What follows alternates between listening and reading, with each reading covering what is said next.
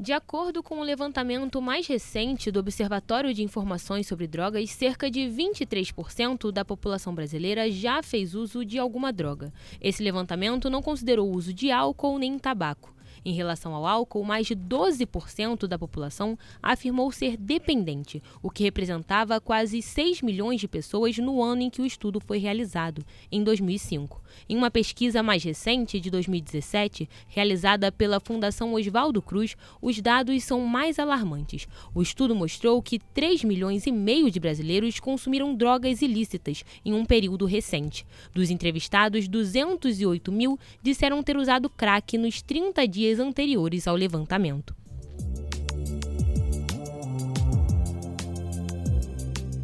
O jornalismo noticia o cotidiano desde a política até o futebol, passando pela economia e pela cultura. Mas quem fala sobre jornalismo? Esse é o podcast onde a gente discute sobre os pontos de quem aponta, porque nenhum jornalismo é isento, nem esse aqui. Eu sou Caroline Rocha e este é o quinto episódio dos Pontos de Quem Aponta. Por aqui discutimos sobre como os meios de comunicação influenciam no seu dia a dia, ou melhor, como eles influenciam você e a sua opinião. Todo mundo já ouviu aquela frase: você é o que você come. Se nós somos o que comemos, você já parou para pensar que notícias tem devorado por aí? Hoje falaremos sobre redução de danos, drogas e racismo. Para conversar conosco, temos aqui o advogado, coordenador do Instituto Defesa da População Negra, fundador do Núcleo Independente Comunitário de Aprendizagem e integrante da Coalizão Negra por Direitos. Nosso convidado do quinto episódio é ninguém mais, ninguém menos que Joel Luiz. Como vai, Joel? Olá, Caroline, tudo bem? Tudo sob controle. Agradeço demais o convite. Estou até percebendo aqui que é o primeiro podcast presencial que eu gravo, então é um convite ainda mais gostoso de ser, de receber e de executar. E também vamos falar sobre tudo sem filtros e com muito enfrentamento a esse pacto da branquitude que se vale do sistema de justiça criminal e, sobretudo, da guerra às drogas para controle de corpos pretos. É uma honra saber que você é a primeira vez do Joel aqui conosco. Olha, a gente está estreando com o Joel, que honra. Eu agradeço muito por aceitar esse convite e, claro, também a quem está presente, nossos ouvintes que estão presentes aqui conosco. Então, muito obrigado pela presença e vamos para mais um episódio. As pessoas usam drogas e isso ninguém pode negar. Diversas pesquisas mostram que parte relevante da sociedade, numericamente falando, faz uso de substâncias. Mesmo assim, esse assunto ainda é um grandíssimo tabu. Joel, por que evitamos tanto falar sobre esse tema? Quais que são os perigos de esconder um assunto como esse debaixo do tapete? Tudo que se debruça sobre o debate de drogas é sempre temas muito amplos, porque na verdade é um tema pouco, pouco explorado, como você bem traz a pergunta. Como a gente fala pouco, tem pouca coisa que é dita sobre muitas possibilidades do que deve ser dita no debate sobre drogas. Então, tanto na perspectiva da, do processo histórico, do processo de criminalização, dos seus usos medicinais, é, religiosos, recreativos, do seu impacto uh, econômico e do seu, da sua instrumentalização para governos é, sobretudo governos que se colocam no objetivo de controlar grupos indesejados. E a gente fala governos porque isso não é uma prática exclusiva do governo brasileiro, né? Isso também foi muito comum nos Estados Unidos do século passado, em que se associava cocaína aos negros, a maconha aos mexicanos, o ópio aos chineses, o álcool aos irlandeses, como forma de criminalizar esses grupos e poder controlá-los. Então, de fato, há muito a ser dito no debate sobre drogas e sobre política de drogas e sobre como a sociedade lida com as drogas, mas isso tem que ser dito a partir, tem que ser discutido a partir da premissa de que uh, o ser humano sempre consumiu drogas. O ser humano, ele historicamente se vale de substâncias psicoativas e entorpecentes para sair do seu estado natural, seja a partir de um ponto de partida, digamos, feliz ou triste. Seja o champanhe da, de comemorar a vitória, seja o vinho para suportar um pé na bunda, por exemplo. A gente usa. E o período de pandemia reforçou esse lugar, deixou muito nítido esse lugar. Ficou muito explícito que num lugar de vulnerabilidade social que todos enfrentamos a partir de ficar preso em casa, como o consumo de álcool aumentou. E aí a gente chega num tema que para o debate das drogas é essencial, que é o uso problemático de substâncias psicoativas entorpecentes, o uso problemático de drogas, ele não precede a vulnerabilidade social. É o contrário. A vulnerabilidade social precede o uso abusivo de drogas. E isso não é uma não é fonte voz da minha cabeça. É uma pesquisa da FGV que apontou isso. Há larga produção acadêmica sobre isso. Então há muito que ser dito no, no debate de, de, sobre drogas. Muitas pessoas acham que falar sobre drogas é necessariamente incentivar o uso dessas substâncias. Como você acha que a falta do debate, o não falar sobre o assunto, está relacionado com o racismo? Uh, primeiro que eu acho que não falar sobre é uma ignorância abissal, assim. É, primeiro que a gente vive num mundo é, hiperconectado, então não há assunto que não vá chegar para alguma pessoa.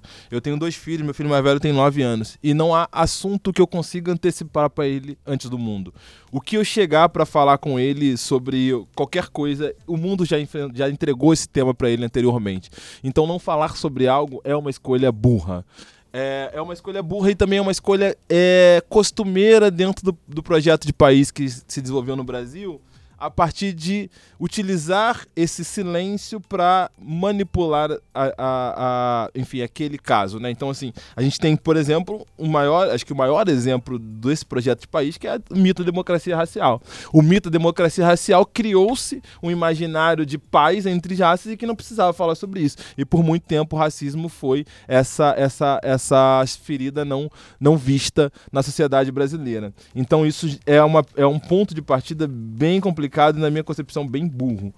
Mas há uma outra dimensão, que é uma dimensão de instrumentalização do Estado, a partir do seu projeto político, do para que o Estado brasileiro se desenvolve. E aí abro um parênteses para dizer, quando eu falo de Estado brasileiro, a gente está falando de um ser abstrato, mas a gente está falando dos grupos que operam o Estado. Então a gente está falando de um grupo específico de homens brancos, hétero, classe média, média alta, que é quem historicamente tem o poder de ocupar esses espaços de poder e os espaços que controlam a atuação do Estado. E a gente pode fechar fechar esse parênteses para deixar bem claro. Então, não falar sobre drogas e não falar que isso? Não falar sobre drogas é não falar sobre guerras de drogas, é não falar sobre, sobre a atuação do Estado e do sistema de justiça criminal a partir da guerra às drogas como instrumento de controle de corpos negros, é não falar de, de uma abolição inconclusa, é não falar de uma, é, de uma instrumentalização da guerra às drogas a, para criminalizar um grupo racial e permitir persegui-lo. Então, interessante que assim, consenso que o racismo se desenvolveu no Brasil muito diferente dos Estados Unidos.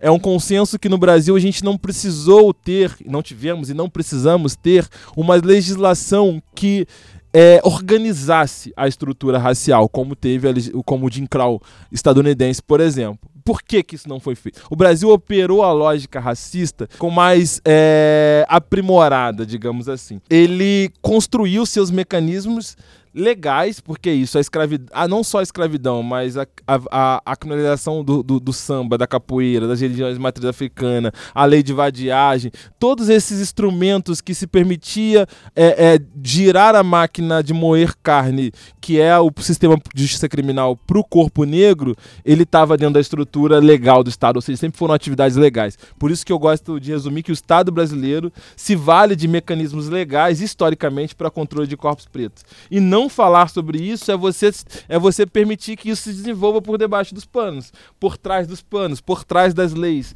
né? Então eu acho que esse não debate é uma tecnologia, é uma saída para manter a performance desse instrumento que foi muito eficientemente empregado, sobretudo no século passado. Não só no século passado, porque a partir de 2006, com o recrudescimento da lei de drogas, também a gente teve um aumento desse, desse, da eficiência desse, desse aprisionamento, desse carceramento em massa. Então eu acho que é simplesmente uma saída para seguir desempenhando uh, o seu papel punitivo de controle de corpos pretos a partir da criminalização de alguns entorpecentes.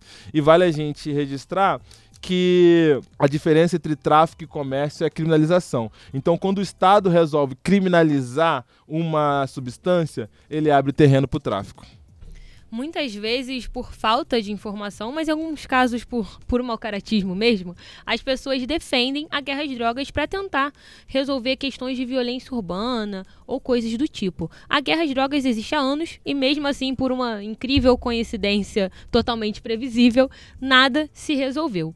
Por que essa postura antidrogas não é efetiva, Joel?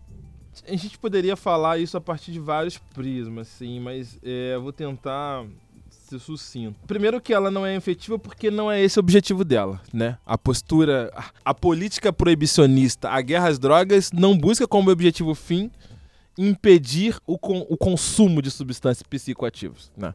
Porque o comércio de drogas, ele não está só nas favelas e periferias, ele está nos bairros nobres, ele está na rave, ele está na festa, ele está na boate, ele está na casa do, da branquitude, ele está na casa da branquitude progressista, ele está na casa de, de todo mundo, né? Seja as drogas lícitas, e aí a gente não vai falar, não pode falar só de álcool. Tem uma infinidade de drogas super problemáticas que a gente consome, do cafezinho ao Red Bull, ao remédio, que são problemáticas tanto quanto, mas são aceitas pelo Estado e aí são também aceitas pelo tecido social. Isso me pega muito. Assim. A gente vive numa lógica que diz que, que, que tá posta aqui. Se o Estado diz que é ruim, é ruim. O Estado diz que é ilegal, logo é ruim e eu não posso falar sobre isso. Não faz nenhum sentido. E a política de guerra às drogas e o proibicionismo ele não busca impedir o consumo. Até porque esse ponto de partida, né, se o objetivo fim é impedir o consumo uh, dessas, dessas substâncias a partir de uma lógica de, de saúde pública e prevenção de saúde pública, que em tese assim seria, esse argumento cai por terra com as, as operações e as mortes nas periferias. Né? Você não pode ter um remédio que mata mais que a doença. Qual é? Qual, quantas pessoas morreram de overdose de maconha e cocaína no Rio de Janeiro no último ano?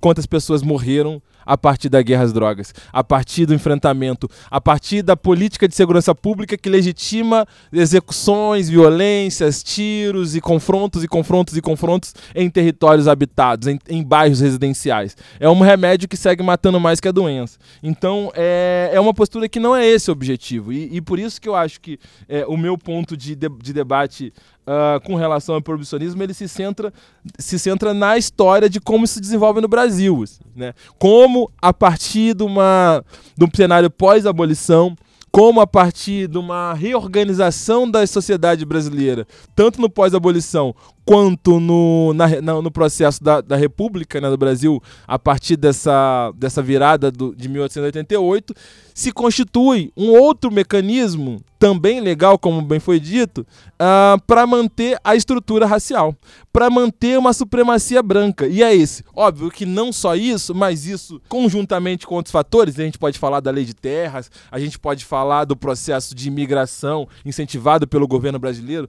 que é um processo eugenista que foi executado no início do século passado, a gente vai ter vários outros elementos para complementar essa política de manutenção de uma estrutura de hierarquia racial. E a guerra às drogas ela é esse grande instrumento jurídico criminal, porque ele dá um grande cheque em branco para o Estado brasileiro criminalizar um grupo, penalizar um grupo, encarcerar um grupo e matar um grupo. Né? Então, ao mesmo tempo que ele encarcera, ele mata nas periferias, mata na falta de políticas públicas, mata na falta do, do, do debate sobre redução de danos. Então, assim, é, a gente precisa partir dessa premissa, né? Que o objetivo fim não é evitar o consumo, o objetivo fim é instrumentalizar para desenvolver a sociedade que, a gente, que eles de, desejam e acreditam. E dentro de um projeto, não só da comunidade negra, mas também do, da grande massa ociosa, né? Os, o, ou do exército de reserva do mercado de trabalho. Ou seja, uma galera que dentro de uma sociedade capitalista que não produz, não está trabalhando, não está gerando renda, não está gerando patrimônio para a burguesia, quem detém os meios de produção, ela precisa ser controlada. E ela vai ser controlada por N fatores. Também pelo encarceramento, a partir dessa criminalização em abstrato, ou desse crime em abstrato, melhor dizendo, é, que é a política proibicionista. Enquanto a atual estratégia né, utilizada pelo Estado tem matado diversas pessoas, por outro lado, a redução de danos se apresenta como uma estratégia muito mais eficaz. Joel, o que é a redução de danos? Como ela acontece? Como a gente pode aplicar essa postura na prática? Olha, é, a grosso modo, a gente tem, na verdade, assim, para entender é, o que é política de redução de danos, a gente precisa primeiro é, deixar claro que é uma política de Estado, né? Ela está ali balizada na portaria 1028 de 2005 do Ministério da Saúde. O Estado brasileiro já construiu uma diretriz sobre a política de redução de danos, que na verdade é o cuidado com pessoas que consomem substâncias psicoativas, né? Entorpecentes, entre outras coisas. Então, assim, a política de redução de danos é como a gente é, minimiza os possíveis efeitos danosos daquele consumo daquela substância. Seja propiciando material é, limpo que não vai aumentar o poder, o poderio, digamos, ofensivo daquela substância ao corpo, nem trazer outros elementos ofensivos ao corpo a partir do consumo daquela substância, assim é, como também oferecer elementos pós-consumo, então vai ser desde a, desde a aguinha a um doce, a um pirulito, a uma, a uma coisa nesse sentido, como também uma política educacional, né? E aí o, a portaria diz muito bem, né? O primeiro elemento do artigo 3 é informação, educação e aconselhamento a redução de danos ela se pauta pelo acesso à informação. Sobretudo porque a gente, e aí quem debate política de, é, de redução de danos, quem debate política de. É, rediscute a política de proibicionismo e quem debate com seriedade a política, a política de acesso às drogas, consumo, regulamentação, proibição como um todo, o faz a partir de uma perspectiva universal de autonomia do corpo. Então, essa premissa ela é inquestionável. Óbvio que se aquele indivíduo está fazendo daquilo um problema para a sua saúde pessoal ou para o entorno da sua comunidade, isso deve ser trabalhado, ele deve ter a, ser alcançado pelo Estado. Alguma política pública deve alcançá-lo, mas a autonomia do corpo e do, do, do indivíduo ela é essencial. Assim como a gente debate a autonomia da mulher é, de poder decidir sobre um aborto seguro, por ter autonomia do seu corpo, poder dizer e responder se ela quer ser mãe ou não naquele momento. É, é importante também que o usuário, e aí a gente fala de usuário de maneira ampla, porque o usuário de drogas não é só o pessoal que está na Cracolândia, não é só quem está lá na famosa tábua da beirada, não é quem está lá no, na última, na base da base da pirâmide social a partir de uma leitura socioeconômica. Não. Somos todos nós. Sou eu que consumo drogas. É, são as pessoas com quem eu me encontro no meu dia, no trabalho, na mesa de bar, na minha família. Todos, todos consomem alguma, alguma droga ao longo do dia, isso é fato.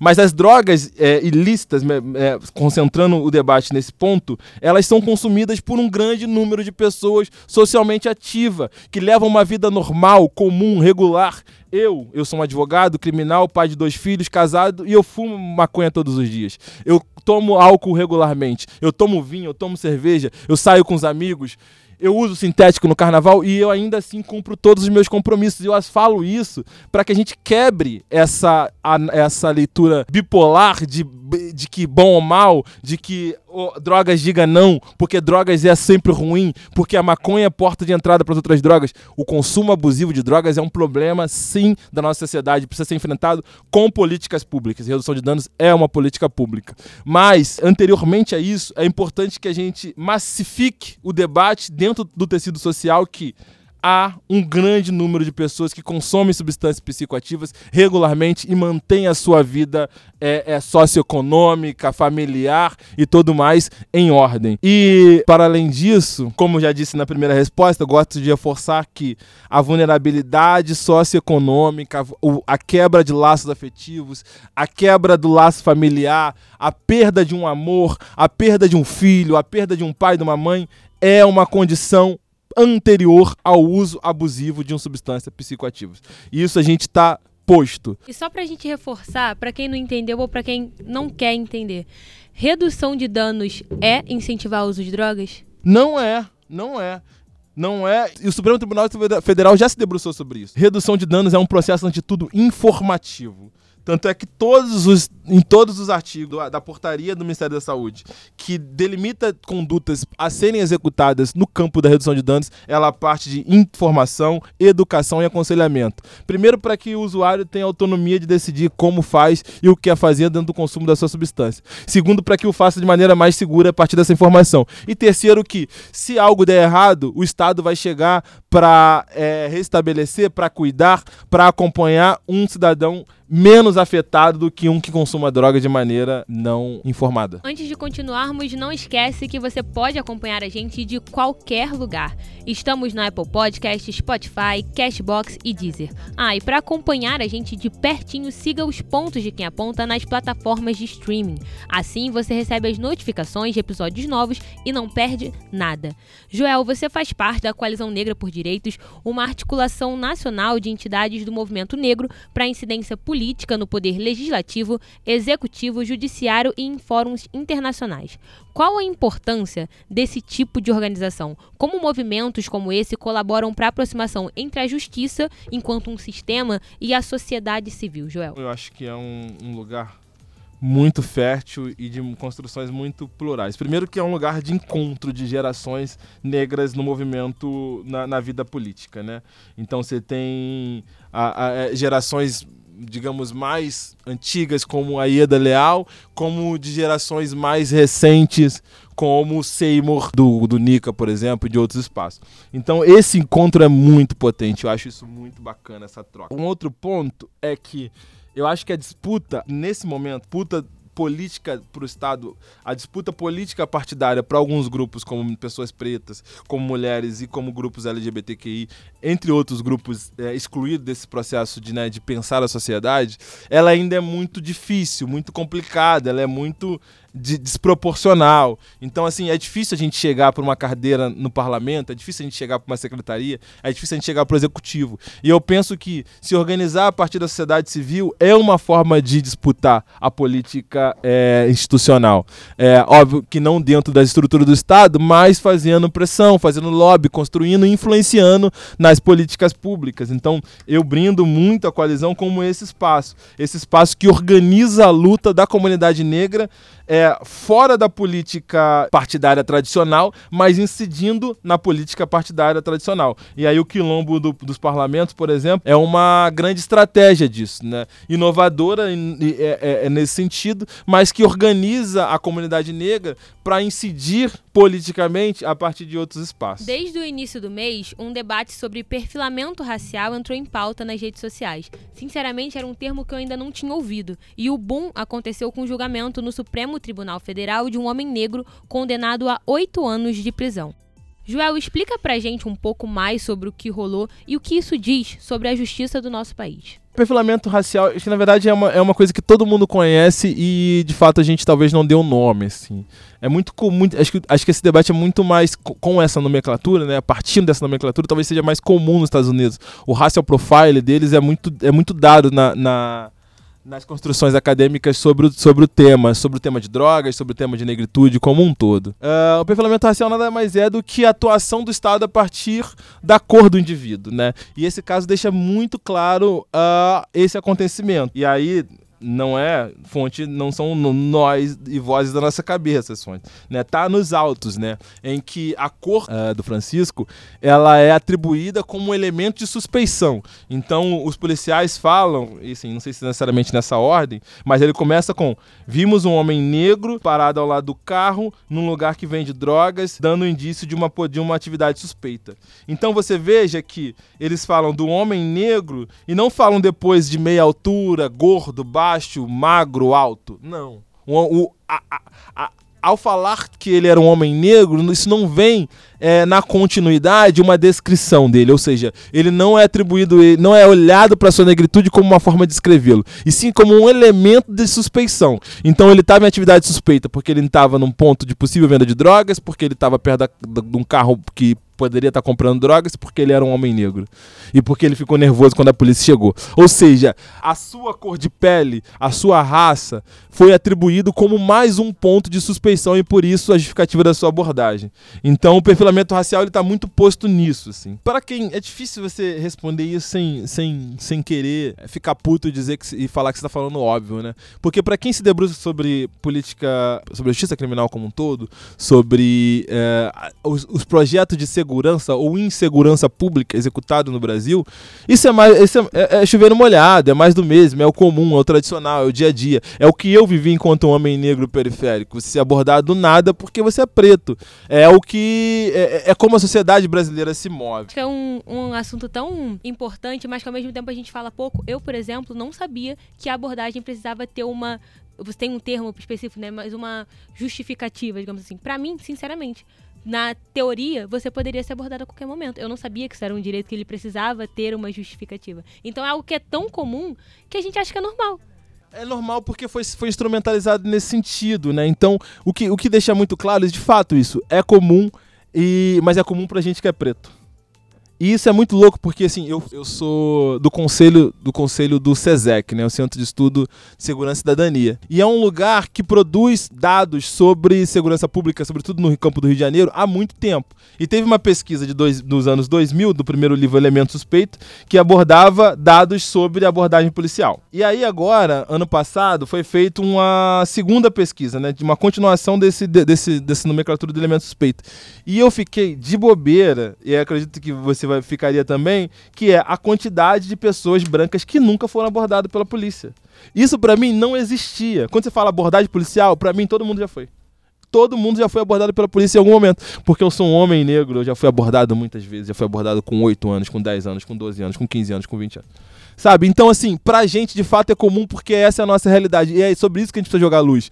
Essas abordagens regulares sobre pessoas pretas é a estrutura racista do Estado brasileiro operando. É o racismo estrutural institucionalizado operando. Então, o que esse caso faz é jogar a luz para todos e para todas em cima disso, né? De que, olha, a gente está acostumado com isso, mas isso não é uma coincidência. Isso não é um fato aleatório. Isso é a, o ponto de chegada de um processo de organização organização da de organização da cidade brasileira, em que ao negro é reservado, e sobretudo a um homem negro jovem, é reservado o lugar de suspeito. É construído o imaginário do suspeito.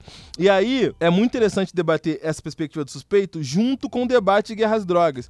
Porque se, primeiro, você atribui uma substância a uma comunidade, e é isso, a cannabis foi atribuída à comunidade negra historicamente nesse país. Depois você criminaliza essa, essa substância. E depois você persegue quem consome essa substância. E aí, dentro desse imaginário todo, somado ao uso da mídia, dos meios de comunicação, das novelas, dos jornais, do rádio, da mídia impressa de tudo mais, de, dos locais que formaram a opinião brasileira, sobretudo no século passado, antes da democratização das redes, das redes sociais e da mídia digital, era o lugar de construir a figura do elemento suspeito e atribuí-lo ao homem negro. E aí tem um detalhe muito interessante dessa segunda metade do século passado, que é a substituição da figura do inimigo interno.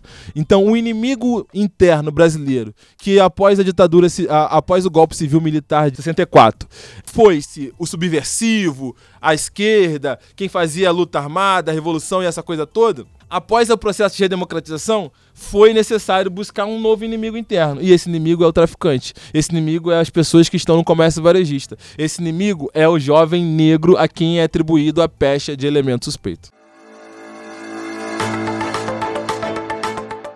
Chegou a hora do seu ponto. Aqui o convidado opina sobre um assunto em alta no momento. No quadro Seu Ponto, a gente busca incentivar o pensamento crítico, além de abrir espaço para o debate saudável e para a pluralidade de pontos de vista.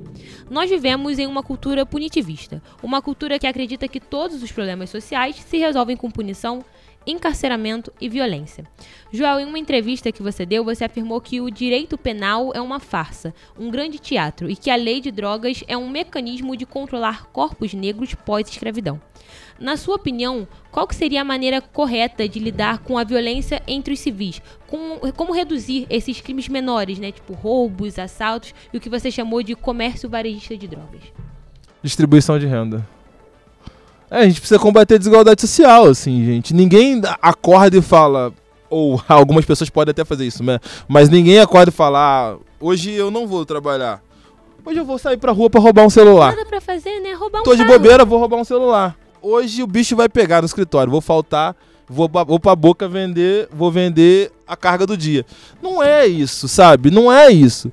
E, e, e a gente não pode é, fechar os olhos pro todo. Você não pode querer trazer uma solução para um problema que foi construído ao longo de todo um século, a partir de olhar só para as consequências que estão do problema que estão nas periferias, né? De fato, esse é o lugar. A favela não é a causa do problema, ela é a consequência do problema. De uma má distribuição de renda, de, uma, de um processo de, de violência de Estado e de ignorar grupos, de um processo de uma abolição inconclusa, de um processo de remoções crime, é, criminosas, sobretudo no, no, Rio de Janeiro. E aí o governo Pereira Passos, toda a construção da, da Avenida Brasil, da, da, da Presidente Vargas, aliás, da Rio Branco, todos esses processos de remoções de pessoas que moravam ali no, grande, no centro urbano e que foram sendo empurradas para as periferias e para as periferias, a falta de acesso e de políticas de transporte de massa confortável. Então, assim, há um conjunto de violências que joga pessoas num cenário de sobrevivência. Num cenário de hoje você vai ter que ganhar o, o pão do dia de hoje e amanhã você volta para disputar o pão do dia de amanhã. E isso não é pouca coisa. Então a gente tem, e aí que eu acho que é o eixo principal, a desigualdade social. O Brasil é, se não o primeiro, tá entre os três primeiros do, do, dos países com maior concentração de renda no mundo, sabe? Você tem 1% que domina mais de 50% das riquezas. E isso não é, não é trivial, isso não é um detalhe, isso é, é central para entender como a sociedade brasileira toda se desenvolve a partir disso. A partir de uma muita grana que está com um pouquinho e um montão que se vira para sobreviver. E aí tem um ponto muito importante, e aí que eu até falo num texto que eu escrevi pro Intercept, que é é difícil você explicar para um grupo de pessoas que tem a sua entrada no mercado de trabalho, seja no estágio, ou seja, já executando a sua profissão, e que começa a ganhar dinheiro para comprar roupa de marca e beber bebida cara na noitada, que o comércio varejista é sim um meio de subsistência de um grupo excluído. O tráfico de drogas nas favelas é sim um meio de se manter financeiramente para um grupo que é excluído. E não é excluído de maneira abstrata, não, gente é excluído objetivamente, é excluído dos postos de trabalho. É a famosa, ah, você não tem perfil para essa vaga, porque você não tem isso, você não tem aquilo. Não, você não é branco. Você não mora bem, o seu CEP não bate. Todo, acho que toda pessoa que frequenta favelas, que já frequentou favelas ou que é de favela, sabe ao menos uma história de uma pessoa que mentiu o seu, a seu endereço num currículo para disputar uma vaga de trabalho. E isso não é um detalhe. Isso é um eixo essencial de analisar na sociedade. Se você precisa mentir que você mora numa, que você mora numa, numa periferia para você ser contratado, isso é criminalização da pobreza. Isso é criminalização da pobreza. E aí, a partir disso, é o caos. E como diz o Paralama de Sucesso, no caos ninguém é cidadão. Então, esse cenário de concentração de renda, desigualdade, racismo estrutural, falta de oportunidade, violência, encarceramento em massa, concentração de oportunidades, tudo isso vai gerando um outro mercado de subsistência, que vai ser o crime organizado, que vai ser o, o a, a, os crimes patrimoniais, que vai ser o comércio varejista e vai ser um sem número de possibilidades. As, é, então, assim, é, esse é o debate. Assim. O debate é, é, é vítima da sociedade? Sim, é falar sobre vítimas da sociedade, mas não é a sua análise burra de, de 280, 244 caracteres no Twitter, não. É de falar de vítima de sociedade de um todo. Vítima de sociedade de um processo de um país que se coloca desde a sua processo republicano, desde o pós-abolição, de ser um país de alguns de ser o país de alguns, de ser o país do homem, branco, hétero, classe média, média alta. A partir disso, abre sim um vácuo de ilicitudes para sobreviver. A gente pode vai ter isso certamente em maior ou menor escala. A gente pode olhar para uns com mais condescendência do que para outros, mas de fato é isso que acontece. Então, assim, queremos debater segurança pública, queremos debater criminalidade, queremos debater é, comércio varejista, crimes patrimoniais beleza, mas vamos debater consideração de renda, desigualdade social e um país que seja de fato para todos e para todas e para todas. Esse foi o quinto episódio dos Pontos de Quem Aponta, porque nenhum jornalismo é isento nem esse aqui. Muito obrigada por ter ficado conosco até aqui. Não esqueça de compartilhar o programa e fazer parte da mudança.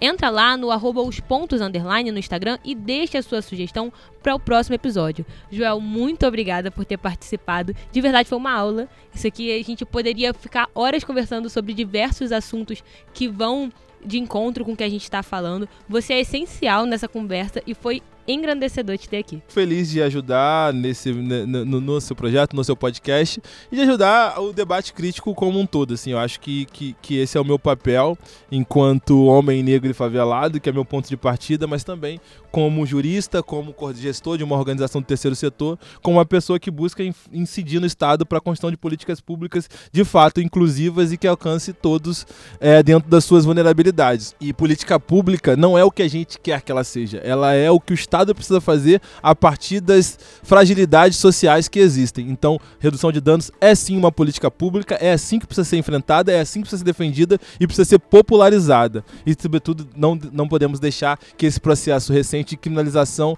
das políticas de redução de danos avance.